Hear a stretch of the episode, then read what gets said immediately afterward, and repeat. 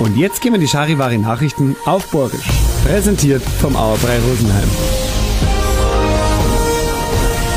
Der Rickle Andi. Grüß euch. Ein wilder Autofahrer ist am Zivilauto von der Bundespolizei hinten aufgefahren und zwar mit 200 Sachen. Passiert ist das gestern auf Nacht auf der Salzburger Autobahn bei der Ausfahrt Rosenheim West. Geringt hat's gesehen, hat man nix. Das Polizeiauto ist von der mittleren auf die linke Spur. Der andere hat nicht mehr bremsen können und ist hinten aufgefahren. Sauber geschleudert hat so ein zwei Auto. Drei Polizisten sind ins Krankenhaus gekommen. Es geht ihnen aber ganz gut. Der andere Autofahrer hat sich gar nichts da. Wenn Adele oder ACDC auf Minger kommen, dann könnten auch wir was davon haben.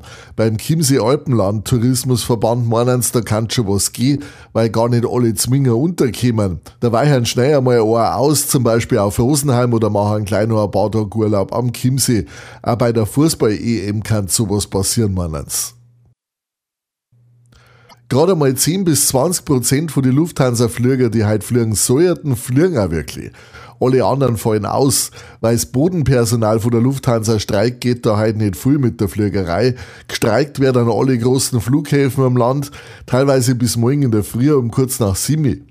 Wer fliegen will oder muss, sollte vorher schauen, ob sein Flieger überhaupt geht, sie. So gefährlich ist Bundesmarine wohl noch nie unterwegs gewesen. Die Fregatte Hessen fährt am Freitag ans Rote Meer und sollte da Obacht geben, dass die Houthi-Miliz nicht auf das Schiff losgeht. Der Pistorius sagt heute schon Servus zu den 240 Bundeswehrler, die am Schiff sind. Das liegt momentan in Kreta. Wenn der Bundestag dann am Freitag sagt, dass Hessen fahren sollte, dann wird's ja gleich aufbrechen.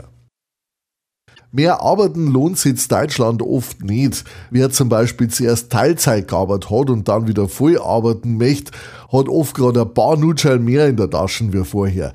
Das hängt damit zusammen, dass Steuern und Sozialabgaben höher werden, dafür aber so Sachen wie das Wohngeld weniger werden.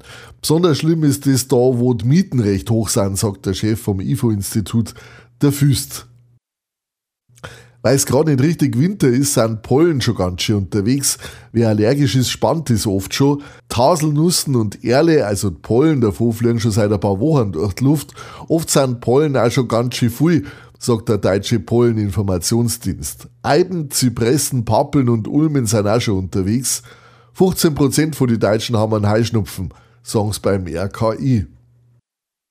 So, jetzt kennt's euch aus, passt auf euch auf und bleibt's gesund. Und das waren's, die Nachrichten auf Borisch. Präsentiert vom Auerbrei Rosenheim.